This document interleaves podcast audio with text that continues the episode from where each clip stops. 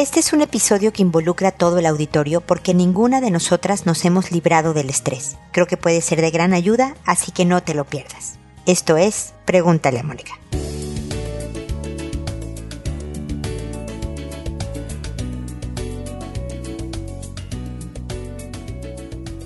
Bienvenidos amigos una vez más a Pregúntale a Mónica. Soy Mónica Bulnes de Lara, como siempre, feliz de encontrarme con ustedes en este espacio estresado. Está estresado porque ese es el tema de hoy, pero yo creo que el estrés forma parte integral de la vida. Les he contado en muchas ocasiones que no nos podemos, no nos debemos eliminar de él porque pues la adrenalina, la norepinefrina, el cortisón son hormonas que necesitamos para activarnos en la vida. Las cosas que nos estresan nos hacen movernos, nos hacen levantarnos, nos hacen seguir adelante, así que no es posible deshacernos del estrés. Como siempre también me han oído decir que lo que está mal es que el estrés se salga de control. Y cada quien se refleja de manera distinta, expresa el estrés de una manera individual particular. Y es así como, por ejemplo, el otro día una amiga me dijo, fíjate que me dio lumbago, ese dolor de la baja espalda, por estrés. A mí me dan migrañas por estrés. Hay quienes tienen problemas digestivos, desde luego no faltan los desórdenes alimenticios, comer mucho, que se cierre el estómago y no comer, dormir mucho y estar crónicamente cansados o peor aún, no dormir en sus diferentes formas de no conciliar adecuadamente el, el sueño. Hay quien se pone mecha corta, impaciente, irritable, hay quien se pone emotivo, hay quien se pone de todo un poco con mucha inestabilidad emocional. Es decir, los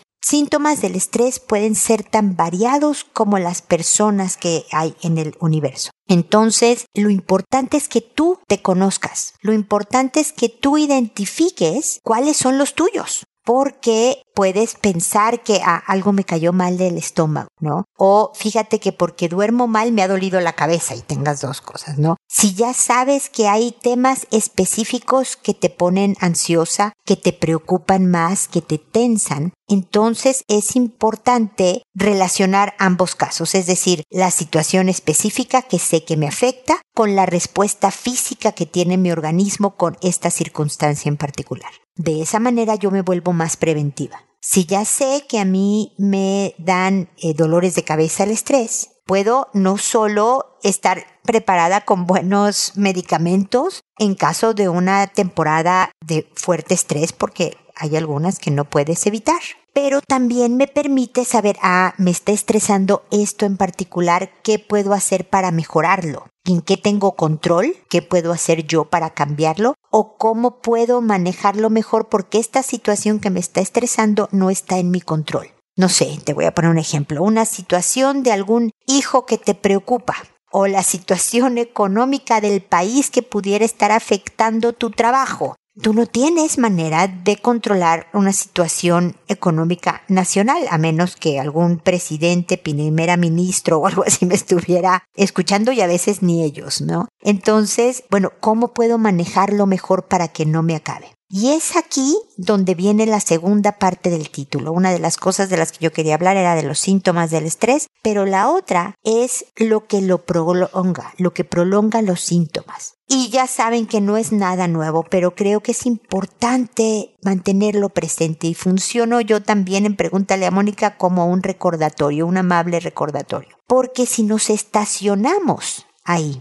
si ya no eh, me si solo me preocupo y me, quedo inquieta de que qué horror estoy durmiendo mal o qué horror mi trabajo se está viendo afectado por la situación económica y no hago nada, los síntomas del estrés no solo se prolongan, sino que se pueden intensificar hasta que haya una enfermedad importante, una crisis de ansiedad, un colapso físico, algo que realmente te obliga a detenerte porque como también les he dicho muchas veces, el cuerpo te da dando avisos de, oye, te está pasando esto, estás estresada, te está doliendo la cabeza, estás durmiendo mal, te estás comiendo mucho, no estás comiendo nada, bla, bla, bla, bla, bla, bla. Y tú no haces nada, un día vas a tener una úlcera, un día vas a tener una crisis de ansiedad que te paraliza, un día, me explico, te empieza a gritar el cuerpo porque mis pequeños avisos no los estás oyendo, déjame te grito para que me escuches y hagas algo al respecto. Así que como siempre, perdónenme que esto ha sido ya un mensaje que muchos han escuchado, pero creo que para mí inclusive y para los que nos rodean es importante recordarlo. Obsérvate, aprende de ti y toma acción. Cortitas, poquitas, cosas sencillas, actividades que sean fáciles aplicar pero que finalmente vas a ir encaminada a ser una experta en el manejo del estrés. Y aunque no podemos evitarlo, y habrá momentos en que haya mucho estrés, lo queramos o no, porque así es la vida, vamos a saberlo manejarlo suficientemente bien como para no colapsar, para que nosotras siempre estemos al mando y no estemos en manos del estrés, que Él sea el que controle nuestra vida y podamos de verdad construirnos una vida mejor. Bueno, este es el comentario inicial. Saben que pueden consultarme, preguntarme, comentarme del tema a través de www.preguntaleamónica.com. En el botón envíame tu pregunta para que me, llegue a mi correo personal y poderles contestar con la información de contexto que el formato que ven ahí me, me da. Y los invito siempre a seguirme en redes sociales y a dejar comentarios, ojalá positivos, en las plataformas donde escuchen los podcasts. Ahora me dispongo a responder sus consultas, que como saben lo hago por orden de llegada, que a todo mundo le cambio el nombre para conservar su anonimato, que una vez que he grabado ese episodio respondiendo a sus consultas y se sube el episodio en la página, yo le escribo un correo a quienes me consultaron dándoles el número de episodio, el título del episodio, el nombre que les inventé y el enlace directo al podcast, al, al episodio, para que puedan escuchar sin mayores problemas mis comentarios a su consulta para apurar un poco el servicio. Siempre contesto, me llego a tardar hasta dos semanas más o menos en responder una consulta. Si ven que han pasado más de dos semanas, por favor vuélvanme a escribir y díganme, Mónica, no me has comentado nada para que yo busque qué pasó con esto, porque a veces no me llega la notificación, a veces, muy rara vez, pero pasa, se va a un folder, a un archivo de correos basura, este, o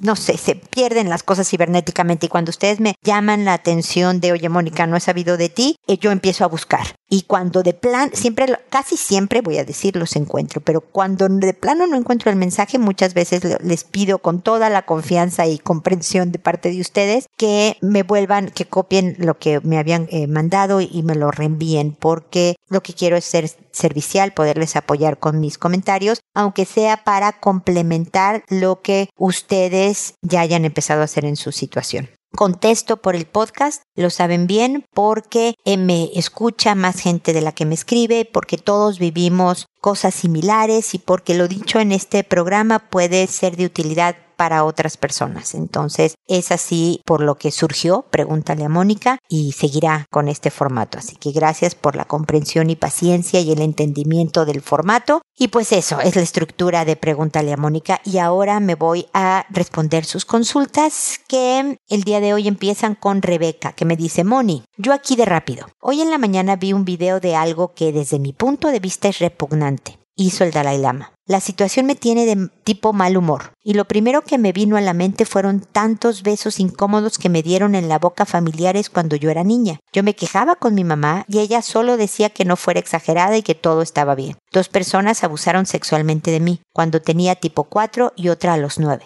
La verdad no recuerdo que haya llegado hasta ese punto con ningún familiar, pero no estoy segura. No sé si lo tengo bloqueado. Me queda claro que necesito ayuda psicológica, no solo por este tema, por muchos más. Pero mi pregunta es, cuando tienes conocimiento de actitudes como esta de adultos contra cualquier persona, ¿es normal que estés molesto todo el día? O si yo estuviera súper bien, solo diría, oh, qué mal está este señor y seguiría mi vida? Gracias, feliz semana. Sí, vi la noticia, Rebeca. Eh, para los que no supieron, las que no escucharon esta noticia, han salido de hecho un par de videos. El Dalai Lama le pidió a un niñito que tocaran lenguas la lengua del niño con la del Dalai Lama y luego el Dalai Lama le dijo chúpame la lengua, ¿no? Al niñito. Y luego salió otra video del Dalai Lama acariciando, en México diríamos sobando el brazo de una niñita insistentemente. Entonces, pues las dos cosas han sido pésimamente vistas en el mundo internacional. Y ahora me voy a tu pregunta, a tu consulta, Rebeca. No, No tiene nada que ver que tú triste y lamentablemente tengas esta historia de abuso sexual. Realmente no me gusta nada que lo hayas vivido, obviamente, para que tú tengas una respuesta emocional que puede durarte un buen rato. Cada quien procesa la información diferente pero tú entiendes el daño que, y tú porque lo viviste en carne propia, el daño que significa abusar de pequeños sobre todo, sobre todo principalmente figuras de autoridad, figuras que debes de respetar, desde luego, alabar. O sea, por, por, cuando es el Dalai Lama, es un sacerdote, es un policía, es un, una figura en que te enseñan desde pequeño a no le puedes decir que no y las personas espirituales además es un poco de, pues es como decirle que no a Dios casi casi, entonces no le puedo decir que no. Y esta desbalance de poder, por eso, eso es lo que se trata el abuso, en un desbalance de poder, es lo que no debería de ocurrir. Y como tú lo entiendes, lo vives intensamente. Créeme que cuando ha habido desde hace ya, ay Dios, tantos años, estos escándalos de múltiples religiones que han tenido temas de abuso con sus feligreses, sobre todo abuso infantil, yo he sido como tú, una intensa, cuando hablo del tema, crítica y apoyadora de la víctima y obviamente y, pero te voy a contar la anécdota de las primeras veces que surgió todo este escándalo y problema y empecé a hablar con mi marido que cómo es posible porque el daño no es solo la persona, es generacional, le puede afectar también a los hijos y a los nietos de esta persona por cómo va a criar ella y sus contactos con los otros. Yo estaba repelado.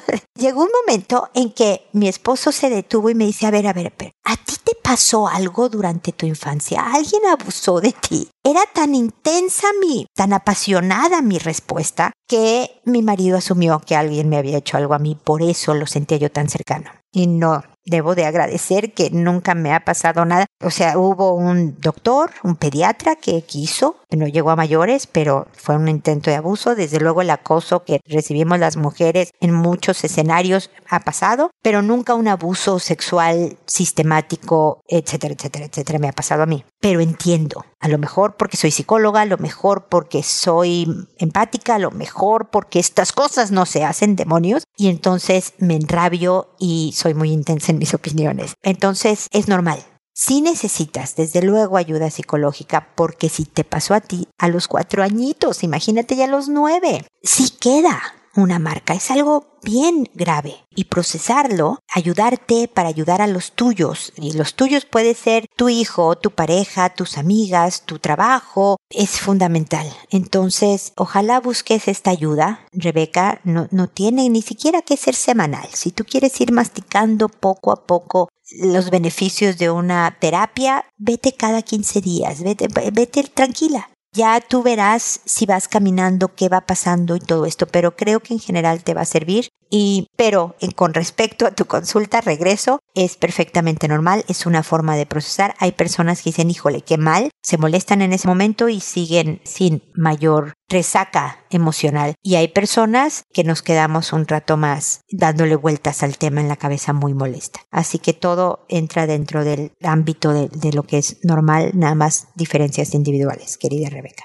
Luego está Sixta que me dice, hola Mónica, mucho gusto de volver a hablar contigo. Mi duda es la siguiente, llevo cinco años divorciada. Me tuve que ir a vivir con una amiga cuando me divorcié y mi ex se quedó con la custodia de mis hijos, que entonces el pequeño tenía 15 años y el mayor 17. Él con el tiempo se ha echado una pareja y el año pasado fue ausentándose de casa para irse a vivir con su nueva pareja y abandonaba a nuestro hijo. Mi hijo actualmente tiene 19 años y está estudiando, pero tiene una condición especial que es demasiado tímido y no se relaciona con gente ni tiene amigos. Le asusta salir de su zona de confort y está todo el día encerrado en casa. Mi ex no le compraba comida ni le pagaba la luz ni el agua ni le compraba ropa y yo le pasaba la pensión de alimentos del cual me tenía que hacer yo cargo sin corresponderme esos pagos. Él ha sufrido mucho por el abandono y por los malos tratos psicológicos de su padre. Por eso fue el motivo de que me divorcié. Yo hace un par de años me hice también una pareja y me fui a vivir con él. Y al abandonar completamente mi ex el domicilio familiar, entré a vivir con mi hijo. Mi pareja vive solo en su casa y yo sola con mi hijo. Cuando quedamos los domingos para irnos a algún sitio, se viene mi hijo con nosotros. Mi pareja me lamenta ya no poder salir los dos solos sin mi hijo, que él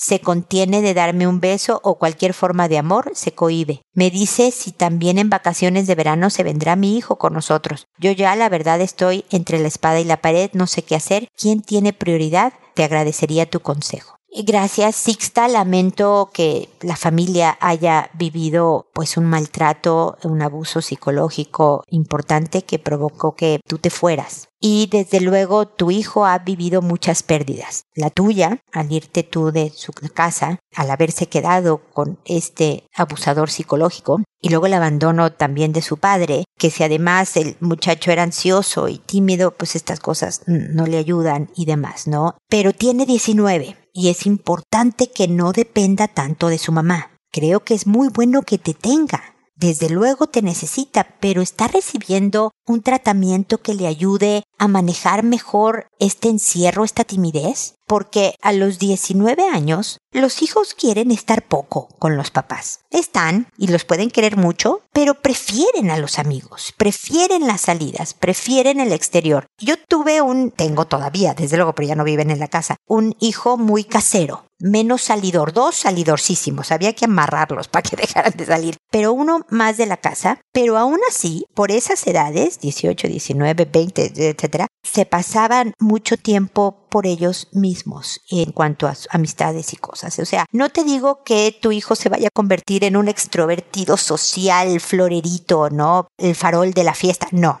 pero sí que lleve una vida más equilibrada. Yo creo que si es los domingos que sales con tu pareja, es importante que tu hijo se arme sus propios planes. No sé si con el otro hermano, no sé si con algún amigo en particular, espero que tenga por lo menos un buen amigo o algo, pero algo que sea un poco más balanceado, Sixta, que vayas con él a todas partes a veces sales tú sola, a veces con amigas, por el amor de Dios, espero que también salgas, eh, a veces con tu pareja, a veces tú y sola con tu hijo. Algo que se me ocurre, por ejemplo, para las vacaciones, es que te organices algún plan en donde tú y tu hijo salen, pero luego en donde sales con tu pareja o que salgan los tres por un tiempo, pero luego también tú con tu pareja. Me explico que hagas una especie de combo en donde le puedas dar la dosis de madre que un hijo de 19 años necesita, pero también la dosis de independencia tuya y de él, la del hijo, que tu hijo necesita.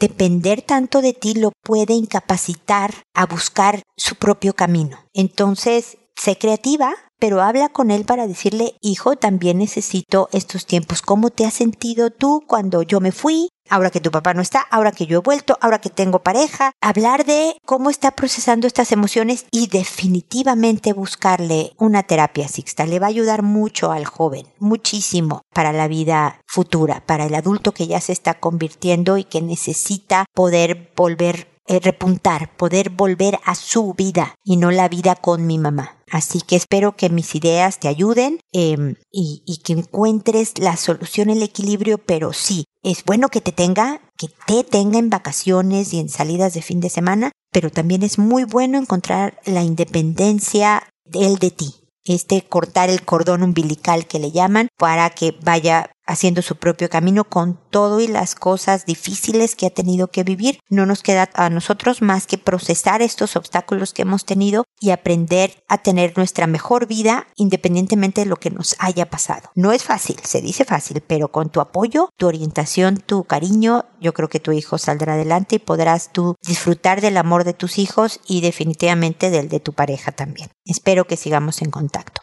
Y luego Tita nos dice, hola Mónica, sigo tu podcast desde hace años pues me gusta la psicología y aplicarla. El otro día escuché un audio de una psicóloga que me dejó asombrada. Dijo que por los años 50 había un psicólogo que se le ocurrió una forma para que los padres no pegaran ni gritaran a sus hijos, pero si lo decía tal cual le iban a tomar como loco o poco serio. Se le ocurrió decir que cuando los niños se portan mal o desobedecen había que ponerlos unos minutos en una silla de pensar en alguna habitación que estuvieran solos hasta que se le pasara el berrinche pero en realidad lo hacían para apartar un rato a los padres enojados y que se tranquilizaran para no llegar a las manos con sus hijos y así protegerlos de tanta violencia. Todos pensaron que era para tranquilizar a los hijos. En verdad me sorprendió la astucia del psicólogo aquel. Sí, Tita, este fue el doctor Spock, que habló del time out, el tiempo fuera, y se hizo famosísimo y todavía se sigue aplicando esta cuestión, porque desde luego, antes de los 50, la mecánica era que a golpes, incluso en las escuelas había este dicho, por lo menos en México decía, la letra con sangre entra, imagínate en la frase, ¿no? Que por eso los profesores podían dar reglazos a los niños en las manos cuando hacían malas cosas, los papás, las mamás golpeaban a los hijos. Era un método, pues, de enseñanza. No quería, yo no quiero decir de formación, porque más bien es una deformación, pero de enseñanza que se creía que era lo mejor para los hijos. Y después muchísimas investigaciones expusieron el daño que hacen los golpes, lo poco efectivo que es para enseñar la violencia. Entonces se cambió el sistema y se sigue usando, como te digo, esto de la silla de pensar, el ponerlo en, un tiempo fuera, es decir, te vas a tu cuarto, piensas lo que hiciste, pero desde luego que tenía la función doble.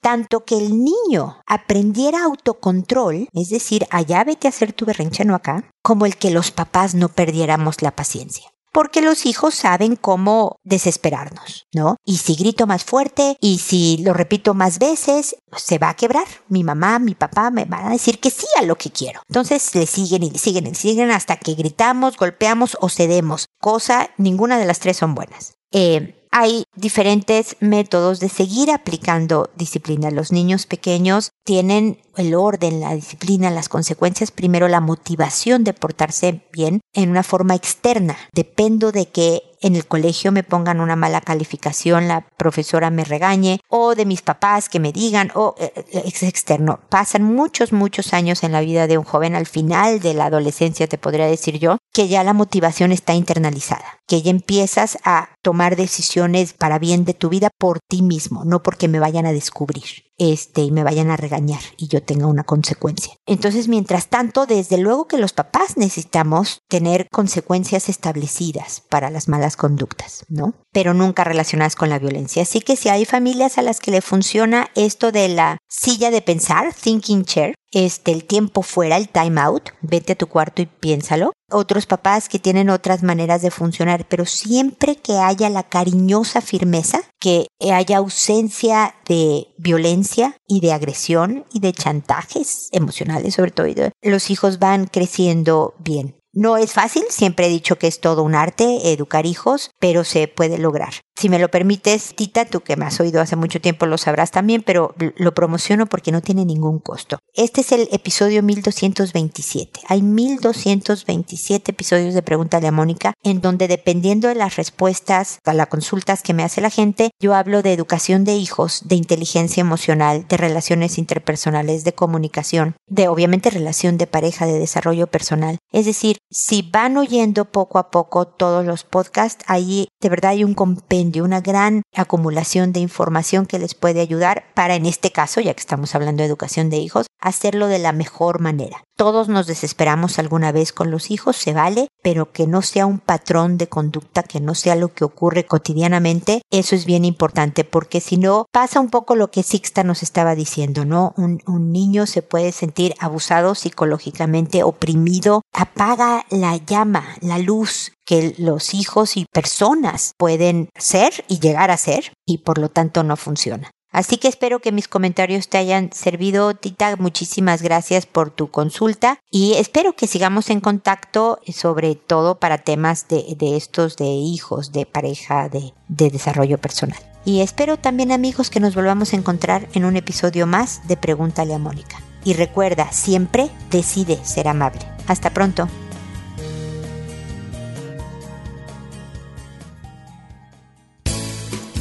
¿Problemas en tus relaciones? No te preocupes, manda tu caso, juntos encontraremos la solución. www.preguntaleamónica.com Recuerda que tu familia es lo más importante.